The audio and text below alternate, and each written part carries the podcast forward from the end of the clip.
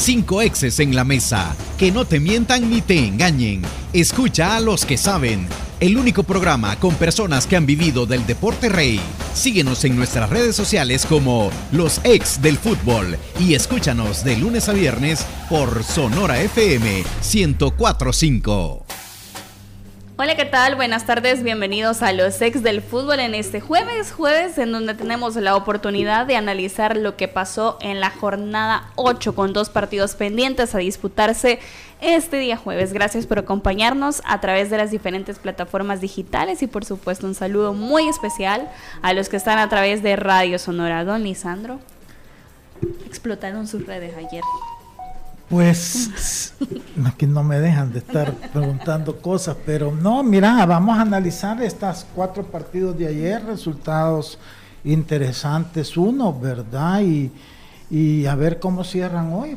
Podría cerrar con Águila de líder en la tabla del torneo, así es que muchas emociones esta, esta fecha. Está muy contento el señor productor ante esa, esa posibilidad. La posibilidad, sí. ¿Qué tal, profe? Bien, buenas tardes Diana, Lisandro, profe Elmer, amigos, gracias por acompañarnos. Bueno, fue una fecha interesante ayer, el partido que tal vez estaba, estaba un poco el foco, que era el de el FAFIRPO, fue un partido bastante entretenido, cortado como es la costumbre de los partidos donde últimamente se involucra FIRPO, pero fue un lindo ida y vuelta y se vieron algunos cambios interesantes en el equipo santaneco. Interesante. Sí, eh, yo siempre le digo, Estradela y 10 más. En paz. Profe Elmer, ¿cómo estás? Hola, ¿cómo estás Diana, Emiliano, Lisandro, todos los que nos escuchan a través de Radio Sonora y las plataformas digitales? A mí no me, no me gustaron los dos partidos de ayer, los que pude ver, porque precisamente muchos interrumpe el juego y hemos hablado que los árbitros sin duda tienen una labor importante ahí que hacer para abonar, contribuir a esas circunstancias, pero yo creo que también eso es como decir, si el árbitro no actúa, los entrenadores o los cuerpos técnicos tienen una gran responsabilidad en la forma que juegan sus equipos y uno logra identificar que también eh, o no hay control de parte de los cuerpos técnicos o son parte de las instrucciones de ir a tratar de destruir el juego a través de esas faltas constantes, que de repente se salvan eh, en ambos juegos que pudimos observar completamente. Jugadores de salir expulsados porque los árbitros no están enfocados en, en las situaciones de juego por distancia, ubicación, apreciación, concentración. Pero eso, ¿verdad? Creo yo que, eh, insisto, los entrenadores, los cuerpos técnicos tienen que hacer una revisión, más allá del tema que digan, bueno, es que es la forma como voy consiguiendo los resultados quiere decir que nos volvemos muy resultadistas y que en el fútbol nuestro los resultados son importantes, sin duda, pero también eh, creo que deben de generar un poco más en términos de fútbol para generar mayor atractivo al aficionado, para que el aficionado disfrute de los juegos, no vaya a haber solo esa constante interrupción de tras falta tras falta. Y nos vamos a analizar el partido en el Oscar Quiteño, que tras seis años aproximadamente de no ver la iluminación en ese escenario deportivo, retornaron. Les dije ayer, yo estaba en el último partido, se jugó con iluminación. Y no fue, y fue, se jugó con iluminación porque había una, una torre que se armó específicamente para ese partido. fue una, una gestión con la alcaldía de, de Santa Ana esa vez eh, como Cristian Álvarez había sido concejal de, del partido que estaba en ese momento, hicieron las gestiones y se las aprobaron y fue justamente una alianza, una alianza FAS, un partido muy bonito, mucho más bonito que este. ¿eh? Y un a pesar de que ser de ser jornada entre semana un buen marco de, asistentes a este escenario deportivo con victoria para el cuadro de Club Deportivo FAS de 1 por 0 con tanto de Wilma Torres al 63. Don Lisandro, ¿qué le parece esta victoria de Club Deportivo FAS?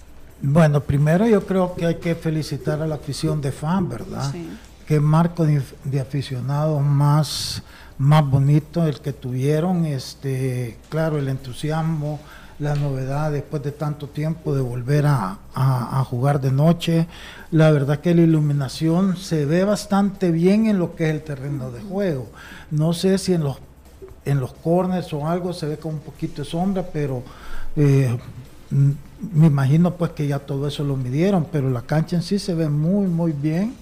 Este, lo que pasa es que cuesta ver a la afición porque todo es más oscuro, entonces te da la sensación como que no hay nadie sabiendo que estaba todo lleno, ¿verdad? Así que una felicitación para ellos. Ahora, en cuanto al partido, mira, yo siento que fue un partido bastante parejo. Creo que por momentos Firpo trató de llevar la iniciativa, ser un poquito mejor que, que FAS, pero eh, fue un partido parejo. Al final, eh, FAS consigue una bonita una buena victoria, más bien, no bonita, buena victoria este, eh, en la situación en la que estaban. y Firpo, pues creo que el partido de ayer, a pesar que perdió y no empató, eh, demostró que, está para algo más que para estar pensando en, defenderse. Yo creo que ya se dio cuenta que, puede. Ayer le hizo falta un poquito, le anulan un gol, es cierto que está bien anulado porque le da en la mano de, de, de Quique Contreras, pero, pero por poquito pudo haber sido gol. Entonces yo creo que fue un bonito juego en ese sentido, donde Firpo, a pesar de que se perdió, probó más y demostró que está para más que posiblemente en los empates que había tenido con Alianza y con Águila. Y ahí para Firpo es una buena ganancia. Y para, y para FAS, perdón, el hecho de ganar después de esa seguidilla de malos resultados, pues si bien no es el juego que quisieran, pero es una buena victoria, ¿verdad? este, terminan anotando un gol de cabeza del jugador más chiquito del terreno de juego, lo cual solo aquí se dan esas situaciones, pero, pero es válido el gol, vale tres puntos, así es que bien para Faz y también bien para Firpo porque lo demostró más allá de este de, que haya perdido. Y nuevamente, pues la afición de FAS me pareció excelente, la convocatoria que tuvieron y el apoyo que le dieron al equipo. Lo decía el profesor Memo Rivera en conferencia, qué bonito se siente tener todos los escenarios deportivos, si todos los escenarios deportivos tuvieran ese buen marco de público. Eh, en nuestro país. Profe Emiliano, se habla eh, de las leves modificaciones que hizo el profe Zambrano en el planteamiento del Club Deportivo. Sí, eh, empezando por, por Flores Jaco en la izquierda, ¿no? en lugar de Polaco Marroquín, decidió jugar con un jugador con perfil, digamos, correcto en ese lado.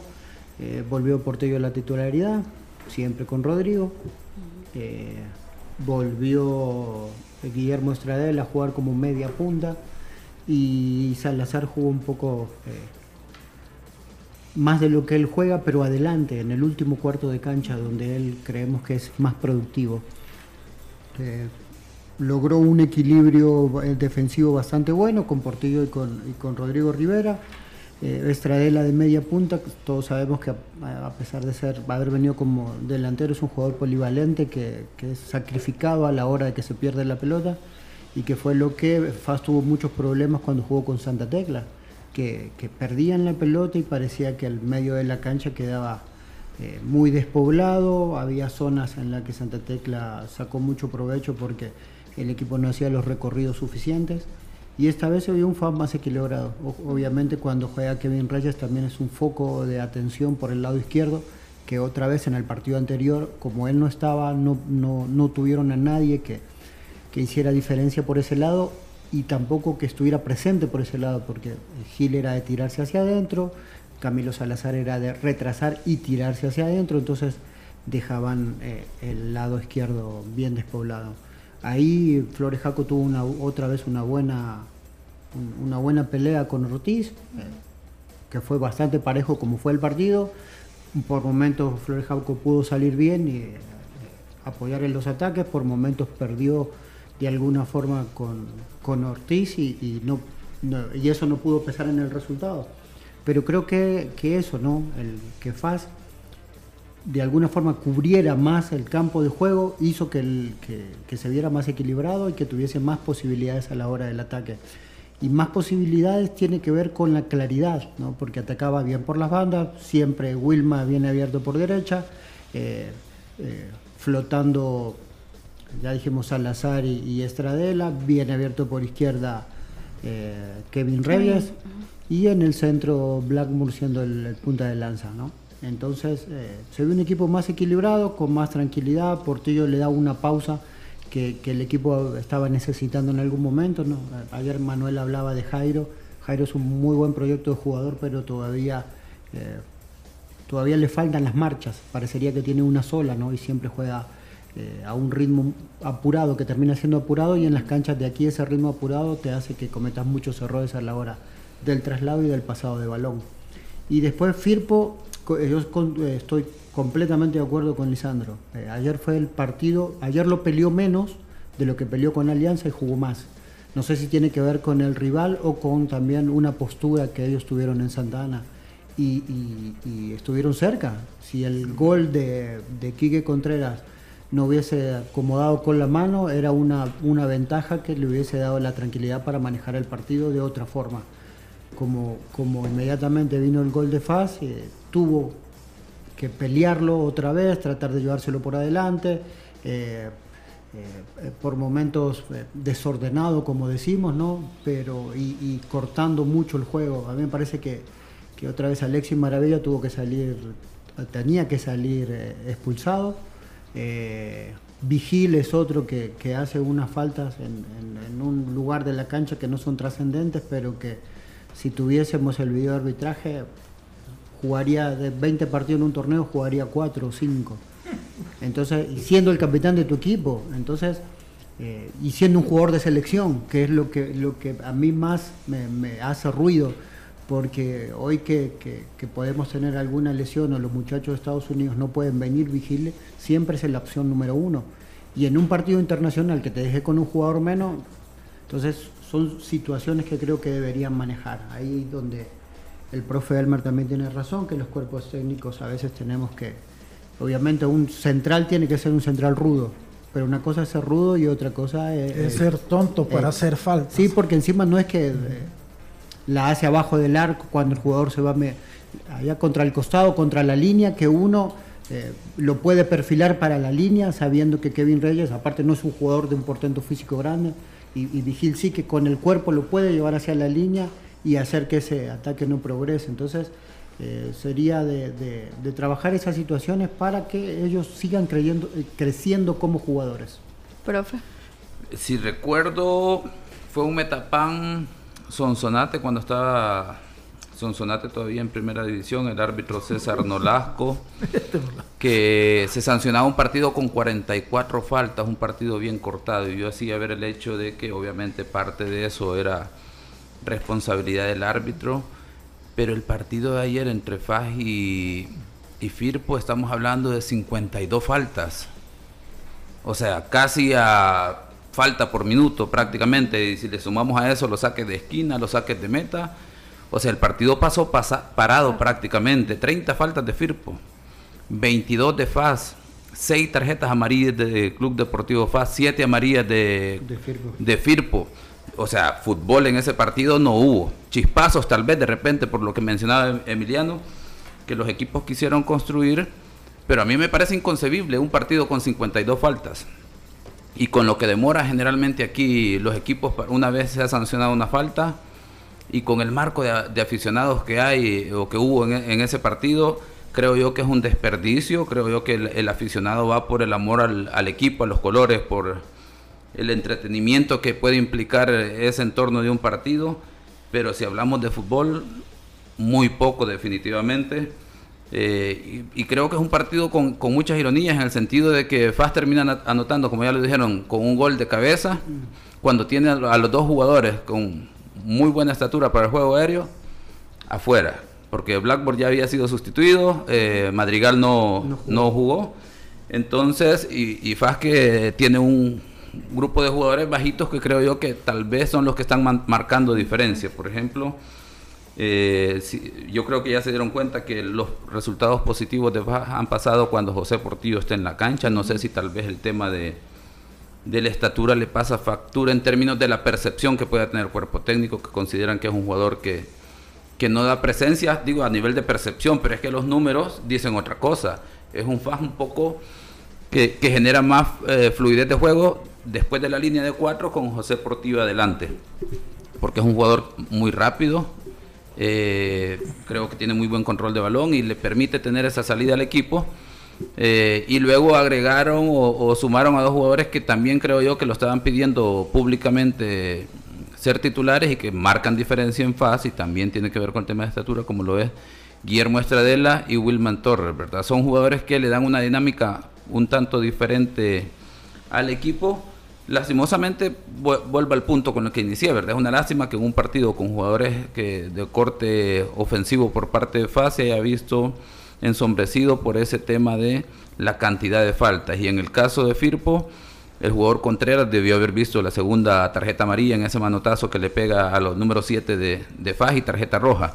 Y ahí nos da un parámetro de que hasta cierto punto de aquella fluidez que hablábamos en las primeras jornadas, ahora ya se está volviendo el tema de la permisibilidad. Los árbitros tienen responsabilidad, completamente de acuerdo, pero creo yo que también labor de los cuerpos técnicos de aspirar a algo diferente. De repente Firpo mostró algunos en algún par de tramos que puede generar, que puede construir, pero obviamente como la premisa es ir a destruir el juego del adversario, termina cometiendo 30 faltas. Y nos trasladamos ahora al estadio Cuscatlán, donde retornó también el fútbol nocturno y es en el partido entre Alianza y el cuadro de Isidro Metapán, que pusieron tablas 0 por 0 en este partido.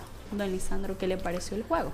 Mira, a mí no me gustó para nada, la verdad que en los últimos dos juegos yo he visto en Alianza un bajón, no, no me lo explico. Quieres buscar excusas, bueno, el terreno de juego, ¿verdad? Que parece un potrero, es terrible como, como han dejado el Cuscatlán. Yo no me explico cómo van a jugar contra el Philadelphia Union el otro martes en esa cancha así como está. Si queremos ser objetivos, no podés jugar fútbol ahí.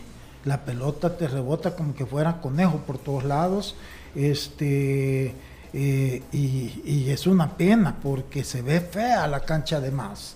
Eh, eso por un lado, pero, pero es que aún así Alianza cuando ha ido a otras canchas que no han sido buenas se ha visto como como una idea más definida, con una pausa, con una pauta, con sus movimientos bien, bien claros. Pero estos últimos dos partidos, no sé, he visto un equipo demasiado apresurado, demasiado eh, pases sin sentido, pérdidas de balón. Eh, vuelvo e insisto, están quedando a deber no los extranjeros de Alianza, todos los extranjeros casi nuevos que han venido este campeonato, eh, a todos los equipos no están rindiendo lo que uno esperaría de ellos. Y entonces, claro, jugás como limitado porque tenés jugadores, por ejemplo, el defensa eh, lo único que hacía era reventar el balón cuando antes tú tenías esa confianza y eso es lo que caracteriza a los equipos grandes, controlar el balón y buscar salir jugando. Este es como que defensa equipo chico, que solo es reventar la, pelota a los graderillos. Eso no me pareció, me, para mí, por mi gusto de fútbol y por todo lo que yo luché para que el equipo jugara bien, lo que vi ayer, nada que ver. Y el delantero, pues obviamente yo creo que a estas alturas debería demostrar algo más de lo que está demostrando, no lo está haciendo. Y el problema para Alianza ahora es que entró Fito, pero es que Fito entró otra vez ya como que ya subió lo que había bajado, eh, totalmente se ahogó en el partido, hubo una jugada que, que, viene a la media cancha y él se va caminando cuando la ofensiva de Alianza ya iba en tres cuartos de cancha, todavía pasando la media cancha, no podía ya ni correr. Entonces, eh, signos preocupantes para el equipo en función de lo que viene. Ojalá que el profe Lara pues sepa hacer esa lectura, este, porque ayer no, con todo respeto, no, no, le vi yo lo que uno esperaría de una alianza. Y en cuanto a, a Metapan, bueno, mira, Metapan con lo limitado que es, pero el segundo tiempo llevó la iniciativa. Este, y digo con lo limitado, porque de repente también entre este Peralta, y no sé a qué juegue ese muchacho. Yo siempre aprendí, eh, fíjate que yo eso sí lo aprendí, que yo decía, que si tenés un nacional que es mejor que el extranjero, jugás siempre, andate por el, el nacional. Si no tenés para contratar un extranjero, buscate un nacional promedio, siempre te va a dar más que esos extranjeros que vienen que no pueden ni parar la pelota. Entonces, pero aún así llevó la iniciativa Raúl Cruz, me alegro un montón por él, porque qué, cómo ha está jugando ahorita. Yo me acuerdo, yo me lo llevé a la alianza precisamente porque yo veía ese potencial en él. Nuevamente la afición nunca lo, lo, aceptó y entonces terminó regresándose a Chalati, ahora está en Metapán. No dejó que una tan sola vez se le fuera eh, Michel Mercado, siempre lo tuvo bien marcado. Entonces, mira, fue un partido realmente para el empate, porque no creo que ninguno de los dos haya hecho los méritos para, para ganar el juego, pero preocupa de la alianza en función de lo que se le viene con Filadelfia, ¿verdad? Que ya estamos hablando menos de una semana. Entonces, ni cancha buena ni el equipo anda bien. Entonces, este, difícil el panorama y ahora se le viene un FAS que si bien tampoco anda bien, pero viene eh, con la motivación de que ganó, que se quitó esa rachita negativa, seguro va a estar otra vez el estadio a reventar y van a tener toda esa motivación. Entonces va a ser un buen partido, ya eso lo vamos a hablar mañana, pero para, para Alianza tiene que, que realmente reaccionar y reaccionar rápido, porque la verdad no, no me explico qué le está pasando al equipo en este momento, más que Claro, el cansancio de los jugadores no son los juegan los mismos jugadores, pero cinco años después de, cuando estuvieron en su mejor momento. Puede que también por ese motivo esté pasando, posiblemente la desmotivación de, que no han venido extranjeros que los ayuden y que, que, les hagan rendir más de lo que tienen que rendir, porque todo eso hay que tomarlo en cuenta. Pero, pero bueno, como buenos aliancistas hay que esperar y, esperar que, el equipo reaccione y, que se le iluminen a los jugadores por donde pasa el juego, que es el caso de Narciso, el caso de Marvin, eh, que Fito realmente, eh, eh, él solito, se vea y, trate de, cuestionarse qué le pasó ayer, porque ayer honestamente, por poquito tiempo que jugó, no era para que anduviera caminando ahogado en el partido. Eso puede pasar, pero también ya otra vez empieza a ver un poquito pesadito. No sé si estos este tiempo que estuvo parado realmente lo mantuvo el mismo ritmo o, puede que, que ya en el campeonato funcionando, el técnico ya no está específicamente para estar trabajando a un jugador, sino que ya tiene que pasar a otra etapa del trabajo y ahí lo hayan descuidado y él tampoco haya puesto de su, de su parte porque no solamente ya se ve otra vez pesadito, sino que totalmente eh, fuera físicamente. Así es que eh, un mal resultado para Alianza, un buen resultado para, para Metapan, que es cierto que un punto después de venir de dos empates seguidos en su casa o tres empates seguidos, ya está el cuarto empate no lo ayuda mucho, pero tratándose de venir aquí y empatarle a la alianza, yo creo que es un buen resultado para Metapan y para su técnico. Aquí quisiera hacer un paréntesis, y esto va para ti también, Emiliano, y, tú, eh, Elmer. Si ustedes ven las estadísticas de la tabla de posiciones, fíjense este dato, solo un equipo lleva más victorias que empates que es Águila. Y si hoy gana, se va a primer lugar. Es el único. Todos los demás equipos llevan más empates o igual número de empates que ganes. Nunca he visto un campeonato, porque eso al final, ¿qué te denota? Que es más los equipos, porque no hay uno que, irregularidad. irregularidad. Regularidad en empates, porque la gente va a ver que su equipo gane. Pero si tú haces los dos equipos, solo uno, que lleva cuatro victorias y dos empates, que es Águila. Todos los demás, ah, eh, entre Alianza, por ejemplo, cuatro ganes, cuatro empates. ese campeonato tiene que empezar a cambiar, si no, el aficionado va a terminar decepcionado. y, había empezado bien el torneo, habíamos visto partidos de, buen ritmo, sí, un poco desordenados, como decíamos, pero era el primer partido de la temporada. Y la verdad que la tónica ha seguido, ¿no? equipos que no han encontrado regularidad, equipos que ahora parecería que están cansados, los que empezaron muy bien eh, como alianza. Hoy, eh, bueno, ayer pareció que, jugaron, que Metapan eh, planeó bien el partido para cerrarle los espacios, ¿sí? buscar también llenar zonas donde Alianza sabe que deja espacios libres. es la irregularidad que hay. Tanto así que, como decíamos, ¿no? uno ve la tabla general y el que salió campeón en el torneo pasado tiene menos puntos que Dragón en la tabla general.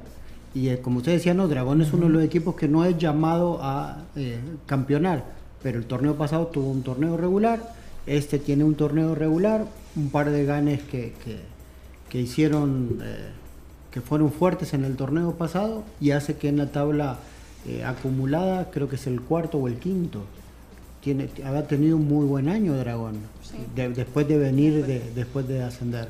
Entonces creo que, que eso tiene que ver con, a mí me parece que la tónica de los, de los partidos tienen todas que ver con, los campos de juego. los equipos todavía tienen esa excusa que los campos de juego no te ayudan a hacer un juego más fluido, a que sea menos, eh, menos cortado, menos luchado. Ojalá que poco a poco esas cosas se vayan cambiando. Uno de los que ha empezado o ha mejorado eh, el, campo de juego es FAS. Ayer se vio en, el en un partido luchado se vio un campo de juego bastante bueno. Pero después, eh, difícil. Eh, alianza con los jugadores que tiene es muy difícil que en un campo como el que tenía ayer saque ventajas. Y probablemente eso también sea un punto a favor de Metapán, ¿no? Que un equipo que espera un poco más, espera lo que hace el rival y si el rival no tiene la fluidez, obviamente ellos pueden hacer los recorridos más rápidos como ayer, que dejaron muy poco eh, para que Alianza pudiera aprovechar. Eh, puede ser que esté el equipo un poco cansado, Alianza ha tenido poco recambio, eh, vimos que probablemente ha sido uno de los equipos que más ha sido más constante con su, con su alineación, ha tenido problemas con lesiones, con expulsiones, y eso también hace que algunos jugadores eh, hagan un esfuerzo mayor al que deberían, ¿no? Y que en algún momento del torneo eso empieza a pesar sobre todo, como decimos, en una cancha que no se veía bien y encima que parece que eh, la mojaron o la humedecieron para que, se, para que se viera mejor la cancha, pero eso también es contraproducente con el jugador que lo hace más pesado.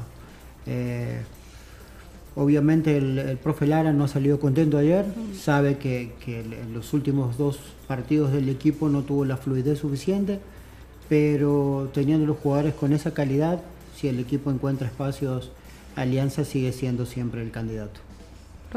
Dentro de, lo que es el, terreno de juego, que ya lo mencionaron, que posiblemente no está en óptimas condiciones, pero debemos de entender que ya tiene el aval de la CONCACAF para que puedan realizar el partido el 7 de marzo. Y en ese sentido, en ese contexto, pienso yo que hasta cierto punto era necesario para Alianza realizar un partido en el estadio Cuscatlán para poder llegar, digamos, con una idea de lo que puede generar el día martes eh, frente al Philadelphia Union. Eh, más allá del tema del estado del terreno de juego, porque como lo digo, ¿verdad? Si ya a estas alturas ya está programado, arreglado todo, es que el, escenario, a pesar de esa dificultad que se vio ayer en términos de imagen y que los mismos jugadores posteriormente en declaraciones daban a conocer que no estaban en sus mejores condiciones, pues va en, en torno a eso, tratar de ambientar al equipo porque será la única oportunidad que lo tendrá que hacer de aquí al día martes. No sé si, si tendrá acceso para realizar entrenamientos, a lo mejor el día eh, lunes, como lo habitual, que todos los equipos tienen que hacer reconocimiento al terreno de juego antes del partido. Fíjate, Elmer, que ellos vinieron cuando todavía ni Alianza estaba jugando allí. Mm. Entonces ellos se fueron con la promesa que es de esa hizo que el estadio iba a estar listo yo, eh, que yo sepa, no han vuelto a venir. Entonces la sorpresa va a ser ahora que vengan y lo vean así. Entonces, porque es que es imposible, Elmer, al menos hasta donde yo, que te puedan aceptar un terreno de juego en esas condiciones. o sea, es más, si vienes equipo, puede hasta negarse a jugar en esa cancha y le va a a, asistir la razón. Es que viste tú el, partido. Sí, pero, pero pienso yo que eh, bajo esas circunstancias está aprobado para llevar llevarse a cabo el partido. Y insisto, en términos de alianza, el cuerpo técnico yo creo que casi sería una necesidad imperiosa tratar de poner a sus jugadores en el escenario que eh, van a enfrentar a un equipo con el potencial que tiene el Philadelphia Union y más allá del tema que posiblemente es un punto a favor que en el caso de los equipos de la MLS están todavía en tema de pretemporada, ¿verdad? No están en ritmo de competencia y por ahí esa circunstancia puede jugar eh, a favor incluso las condiciones del terreno de juego también pueden favorecer a, Alianza lastimosamente llegar a esas circunstancias para tratar de sacar ventaja, ¿verdad? Cuando debería estar el terreno de juego en sus óptimas condiciones. En cuanto a Alianza, eh, un equipo que presenta cinco variantes en relación a aquel eh, eh, equipo que enfrentó a Platense en Zacatecoluca. Eso habla de todos esos elementos que se han mencionado. Jugadores lesionados, jugadores suspendidos, jugadores que posiblemente el entrenador pueda considerar que no están rindiendo como, como quisieran. Incluso el tema de dosificar a sus jugadores, como por ejemplo Oscar Rodríguez, que no fue parte del, del once titular, quizás ya pensando, número uno, para el partido del sábado que tiene Club Deportivo eh, FAF en el Oscar Quiteño frente a Alianza, y luego Alianza eh, enfrentando al Philadelphia Union, ¿verdad? Así que tiene un verdadero reto. Eh, también pensaría yo que Alianza le está pasando factura todos los partidos anteriores que le ha tocado andar errante, ¿verdad? De visita en su en el estadio que se supone que es su alternativa, que es el estadio de Sonsonate.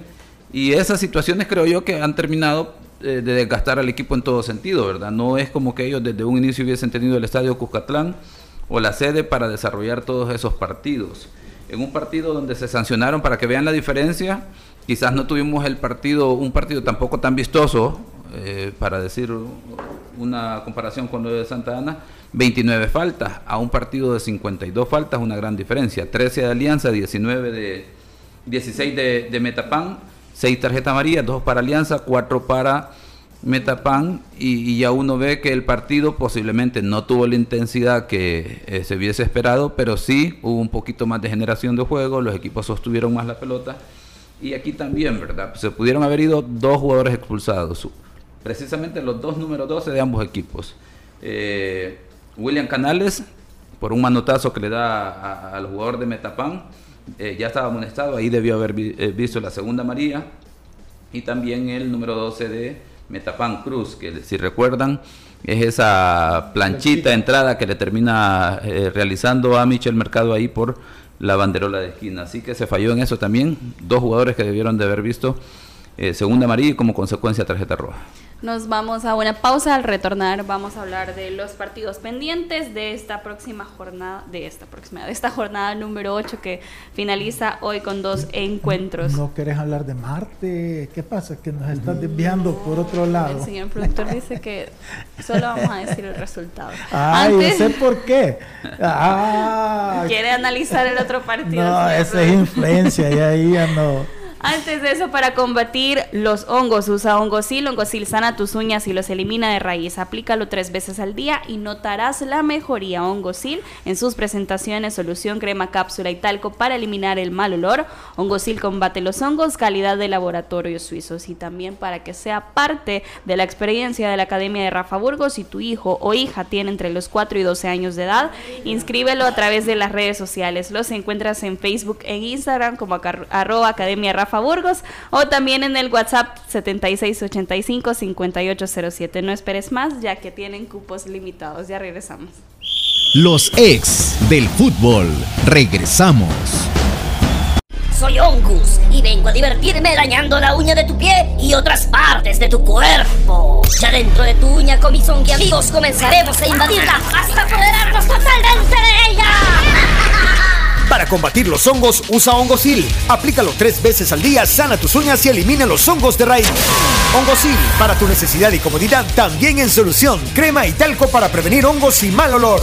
Hongosil, de Laboratorios Suizos, innovando con excelencia. En caso de duda, consulte a su farmacéutico. ¡Ay, no aguanto el dolor en mis rodillas! ¡Ay, no! Este dolor en mis muñecas y dedos es insoportable. ¡Ay, me cuesta moverme y caminar como antes!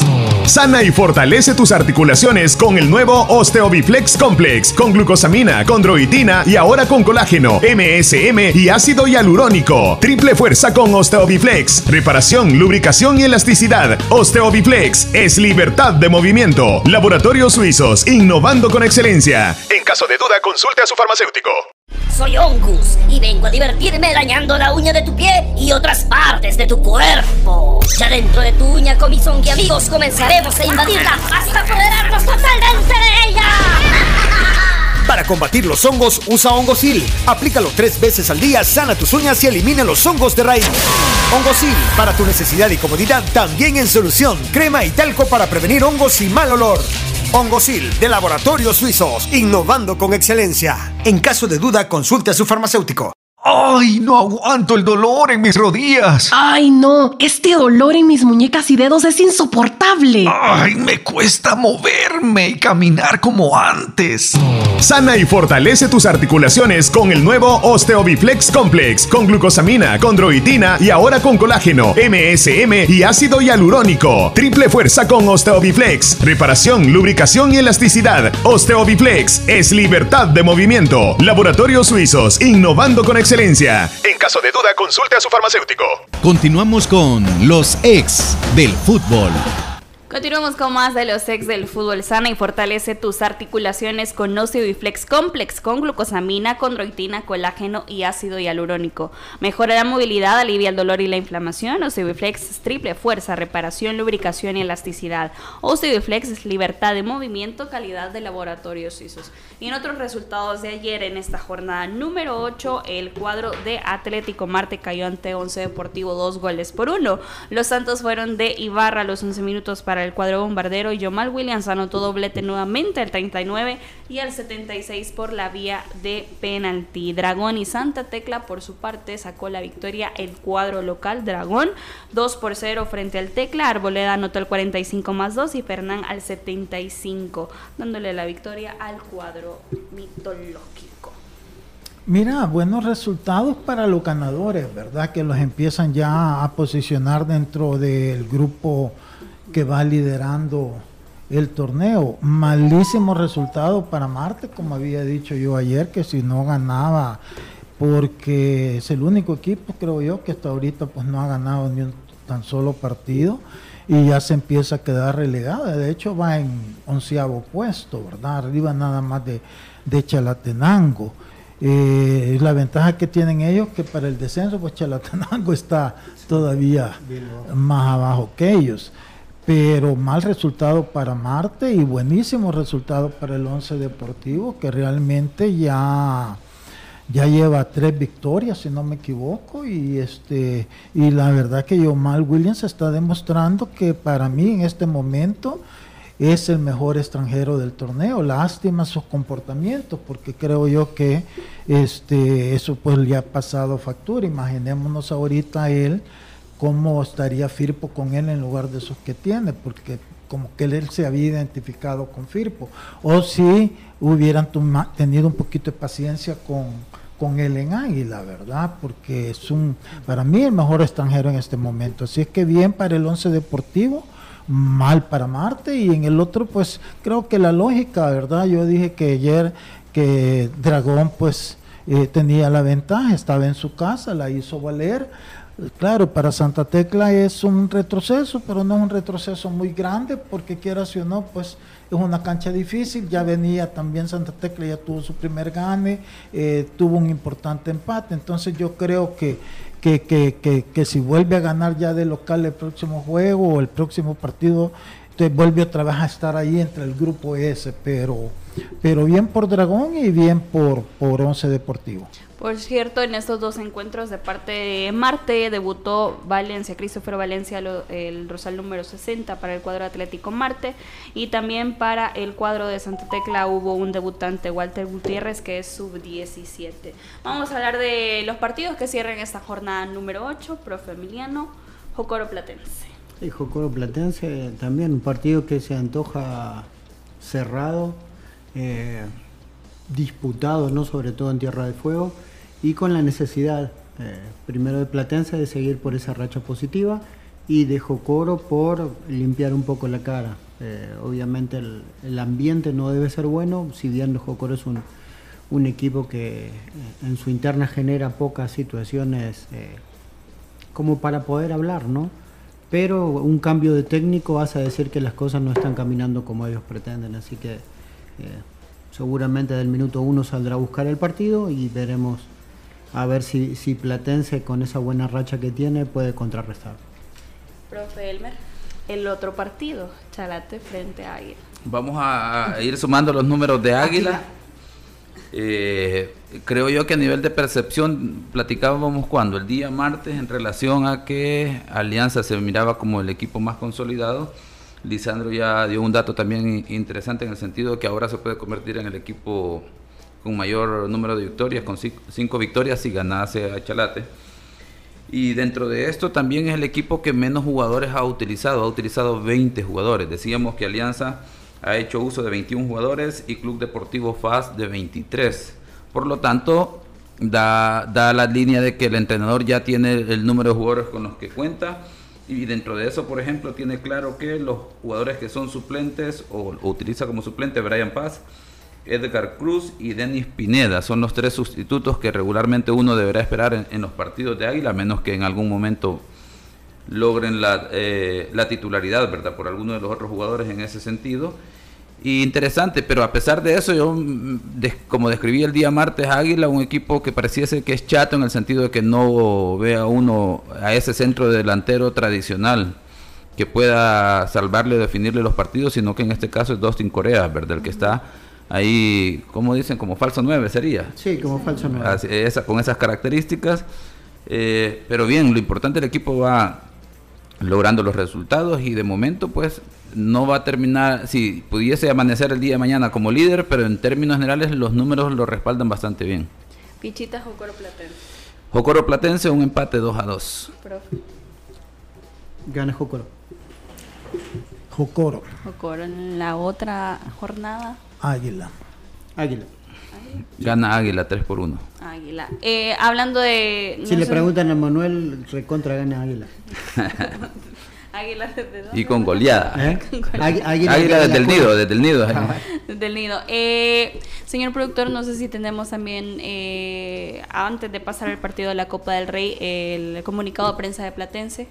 Platense tenía la oportunidad de expresar a través de sus cuentas oficiales acerca de la situación que se está dando con el escenario deportivo eh, en el Toledo Valle de Zacatecoluca. El eh, comunicado citaba eh, acerca de la situación que se está generando por el uso. Yo, tengo una pregunta para Diana ahí, ya que pues sí, como nosotros nos quemamos en relación a otro, ahorita en temas de comunicados, como viene, es el área, una de las áreas de experticia de ella, después de que lea el comunicado voy a, voy a hacer una pregunta en ese sentido.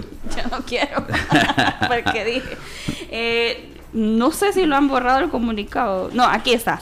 Expresan por medio de su, su, descontento por la situación que se dio en el estadio Toledo Valle, en donde uno de sus equipos que entrena en el estadio hizo una mala utilización del engramiado, estando el césped en su periodo establecido para su descanso, el cual luego de dicho entreno quedó severamente dañado.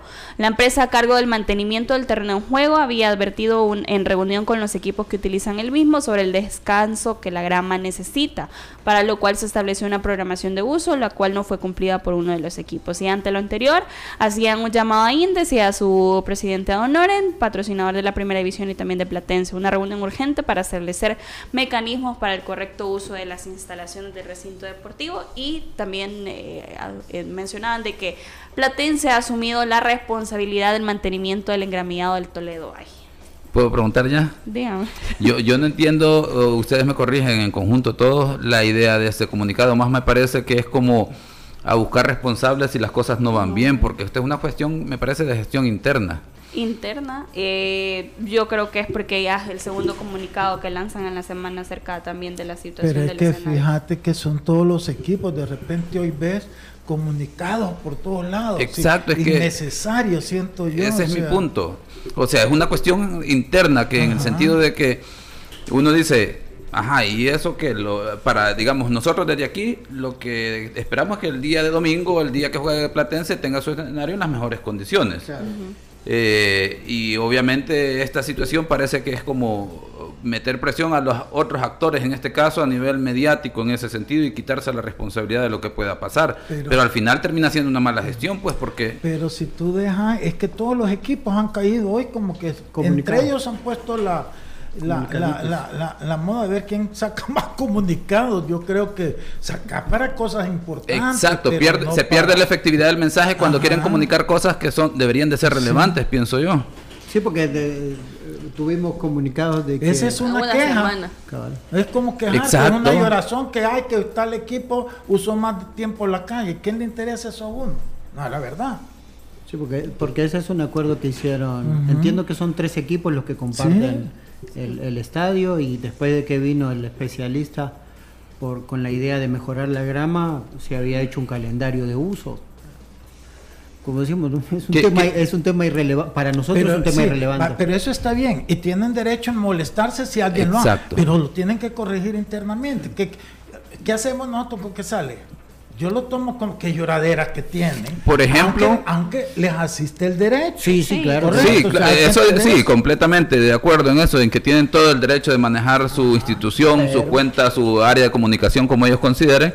Pero de destacar, por ejemplo, algo que sí podría ser positivo dentro de eso, el hecho de que anteriormente ya lo habían eh, hecho saber que dentro de todas las situaciones que pueden criticar, también es de resaltar lo bueno que Platense no sé qué otros equipos lo están haciendo, pero en el caso de Platense dice, nosotros no vamos a hacer cargo del engramillado a pesar de que el estadio le pertenece a una institución, pero nosotros, porque somos los que principalmente le damos uso y queremos tener un escenario deportivo en cuanto al engramillado dentro de las posibilidades, las mejores condiciones, nosotros trabajaremos por eso y lo invertiremos a eso. Así que eso se resaltaría dentro de lo que está haciendo Platense.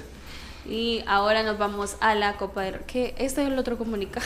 Ah, lo de, no, yo, yo de Firpo, que Firpo informa a la afición en los medios de comunicación que se ha recibido el acta de sanciones correspondiente a la jornada 7 en donde el jugador Tardelis Peña fue sancionado con roja directa tras la acción por soltarse del rival, recibiendo así dos partidos de sanción junto a una multa de 250 dólares. En el mismo juego, en la jugada del penalti, el jugador Henry Romero ya tenía tarjeta amarilla y el árbitro simplemente decide pitar el penal sin sancionar al jugador que había cometido dicha falta. Además, se recibió una multa de 400 dólares por el lanzamiento de objeto al terreno de juego en donde ambas aficiones realizaron dicha reprochable acción, pero Alianza recibe multa de 300 dólares. Como club nos vemos afectados ante estas decisiones de la comisión y solicitamos que exista mayor precisión e igualdad en la toma de decisiones tan rigurosas como las antes mencionadas.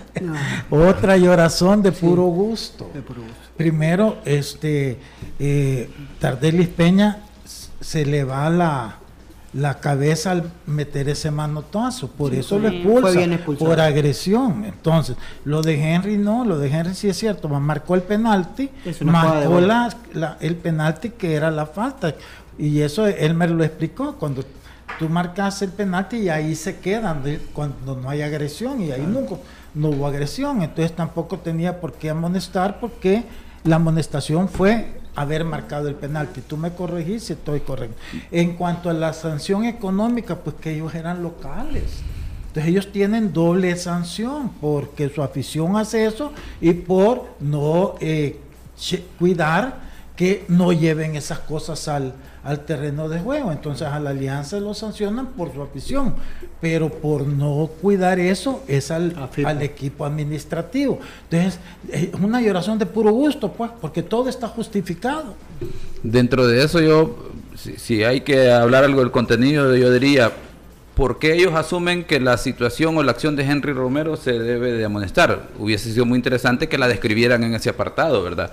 Que ellos con base al conocimiento de las reglas de juego y en tal apartado de la regla de juego lo que hizo Henry Romero fue esto y por lo tanto las reglas de juego dicen que debe de ser amonestación. Me hubiese parecido interesante que, así lo describieran, no que dicen no lo amonestaron. Y la pregunta es, ¿y por qué habrían de amonestarlo? Me hubiese parecido interesante que pusieran los, eh, los argumentos. Y más allá de eso, eh, creo yo que este comunicado, lo de Firpo, como por la parte histórica que tiene el equipo, por lo que ha representado nuestro fútbol, yo esperaría que Firpo dijera, Después de los incidentes del partido frente a Alianza, a nuestra afición le informamos que vamos a tomar estas medidas para que estos incidentes no se repitan y podamos mantener la imagen del club y los demás aficionados que quieran asistir con sus familias, con los niños, con menores de edad, se puedan sentir a gusto en el estadio. Yo eso esperaría en el comunicado, no en, en relación a una queja de situaciones que ya están establecidas. Y ojo, que me parece que vámonos un poquito más allá del tema de los comunicados. Y, yo estoy haciendo la revisión de las actas de las siete jornadas anteriores. Me parece increíble que ya normalicemos que los equipos cada fecha asuman multas de 200, 300, 500 dólares como algo normal, cuando pudiesen adelantarse ser proactivos y utilizar esos 200, 300, 500 dólares para reforzar los mecanismos de control y seguridad, para tener un espectáculo que beneficie al aficionado, que el aficionado se pueda sentir cómodo y implicaría que más afición va a llegar y van a tener mejores dividendos en ese sentido. Pero creo yo que estamos yendo en la, en la dirección correcta en ese sentido.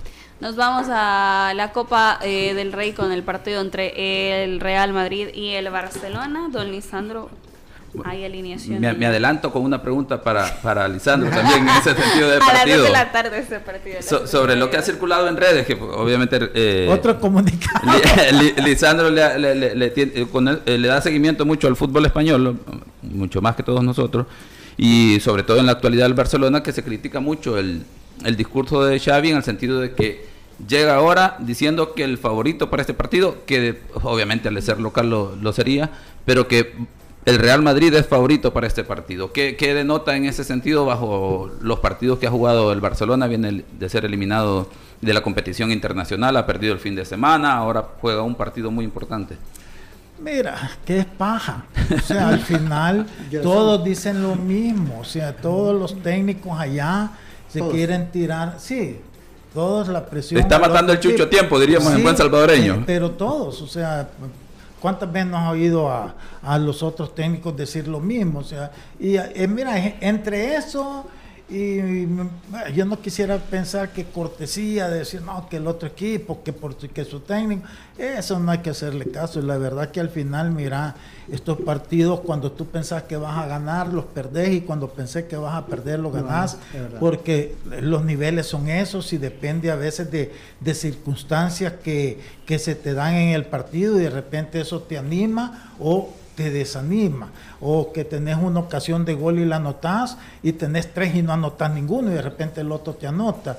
Eh, son circunstanciales. Yo siento que, que, que, al final, mira, van los dos mejores equipos de España a pelear por un puesto en la final. O sea, que no son ni este eh, eh, aspirar al campeonato en este momento, a pelearse el título, sino a, aspirar a llegar a la final. Y es un torneo, acordémonos que llegas ahí no necesariamente porque ha sido mejor, sino porque jugás con jugadores alternos la mayoría de los partidos, porque vas con comenzás con equipos de cuarta, quinta, tercera, dependiendo, y vas subiendo hasta llegar ahora ya lo que es el cuadro de semifinales. Así es que para mí un partido para todos los aficionados, como decíamos ayer, ¿verdad?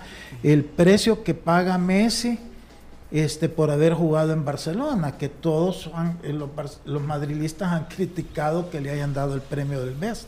Es que ese es, a nivel mundial no hay otro clásico tan mediático que impacta a todos que este, cuando es Barcelona y Real Madrid. Fíjate que yo estaba viendo unas estadísticas de, la, de las audiencias cuando jugó, porque había también, eh, cuando Barcelona jugó con el Manchester United el primer juego. El primero.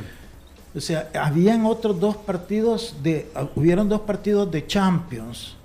El que más audiencia tuvo fue, no sé si fue el Bayern con 14 millones.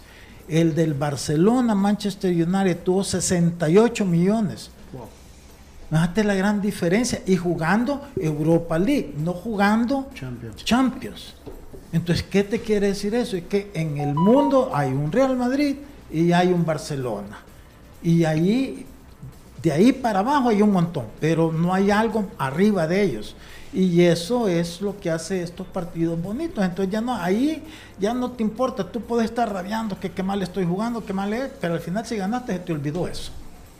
Y es la verdad, porque me pasa a mí.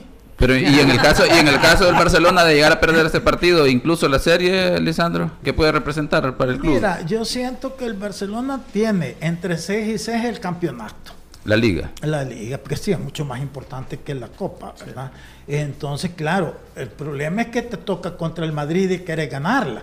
Es igual que la copa esa, la supercopa que ganó el Barcelona al Madrid. Antes Nadie, todo el mundo decía que no servía, que valía, tanto del Madrid como el Barcelona. Llegaron, ganó el Barcelona, entonces sí ya sirve, porque es la rivalidad, así va a ser aquí. El que pierda así que no es importante y el que gana se la va a restregar al, al que perdió. Pero realmente lo que siempre buscan los equipos es el campeonato de liga, porque ahí se te vuelve el mejor durante todo el torneo y, tiene su, su, su, valor. ¿Por qué? Porque estás hablando de un campeonato de cuántos partidos, de 42 juegos. Entonces ya ser el mejor de todo el campeonato, claro, por eso es que la Champions ya no es quien quedó campeón de la Champions, son quien quedó campeón de los campeonatos y los primeros cuatro lugares de las ligas fuertes, porque hay ligas que no son tan fuertes que solo les dan dos plazas. Pero por eso, porque se reconoce que la liga local es la más importante. ¿Quién lo gana, profe? Difícil eh, eh, dar un pronóstico, digamos así, bastante acertado en este partido por las condiciones, por ejemplo, en que, las que llega el Barcelona. Podría ser un, un momento anímico importante para dar un golpe de timón en ese, en ese sentido el día de ahora, en la, eh, en la tarde, frente a, al Real Madrid, ¿verdad? Pero obviamente también, ¿verdad? El Madrid está de local, tienen a un entrenador con mucha experiencia que seguro ese partido que, o los últimos partidos dentro de ese partido de liga que han jugado, ya habrá hecho, digamos, eh, un recuento de qué es lo que falló y querrá ganar el partido del día de ahora, porque obviamente, en el peor de los casos, creo yo, no te salen bien las cosas en la liga porque el Barcelona va adelante, bueno, por lo menos quitarle la, la Copa del Rey o por lo menos que no la gane el Barcelona, que será también importante. Me voy por un empate el día de ahora. Pero familiar. Yo creo que gana Madrid de local. Y me voy a adelantar y va a ganar Barcelona de visitante y se va a terminar en, penal, se va a terminar definiendo la, serie. No, hombre, espérate, faltan el gol, la verás y todo eso. Aquí, uno, creo yo, no sé si. Uno a cero Ya en la Champions ya no vale, pues no sé si aquí por ser una. Eh, local. Dice local, sí. Mira, yo pensaría que un empate es un buen resultado para el Barcelona en Madrid, ¿verdad? Así que yo voy a ir por eso, no va a ser muy ambicioso. yo no me voy a estar de acuerdo con, con, con, Xavi de que la presión es del Real Madrid. el mismo discurso. Nosotros nos despedimos eh, esperando su sintonía mañana nuevamente a las 12, compartiéndole, por supuesto, los resultados que quedaron pendientes de esta jornada número 8. Y hay alineación para el Barcelona. Mire, don Lisandro Ter Stegen, Araujo, Sergio Gaby, Ferran Marcos, Quesie, De John, Rafinha, Cundé y Valde, la alineación que ha presentado Xavi. Por su parte también el Madrid con Courtois, Carvajal, Militao, Nacho, Cross, Benzema, Modric, Camavinga, Valverde, Vini Junior y Rudiger, que son la alineación que presenta el señor Carlo Ancelotti despedimos mañana a las 12 nuevamente a través de Radio Sonora y las diferentes plataformas. Feliz tarde. La autoridad, el romo, el profe, la jefa y la cabeza. Cinco exes en la mesa. Que no te mientan ni te engañen. Escucha a los que saben. El único programa con personas que han vivido del deporte rey.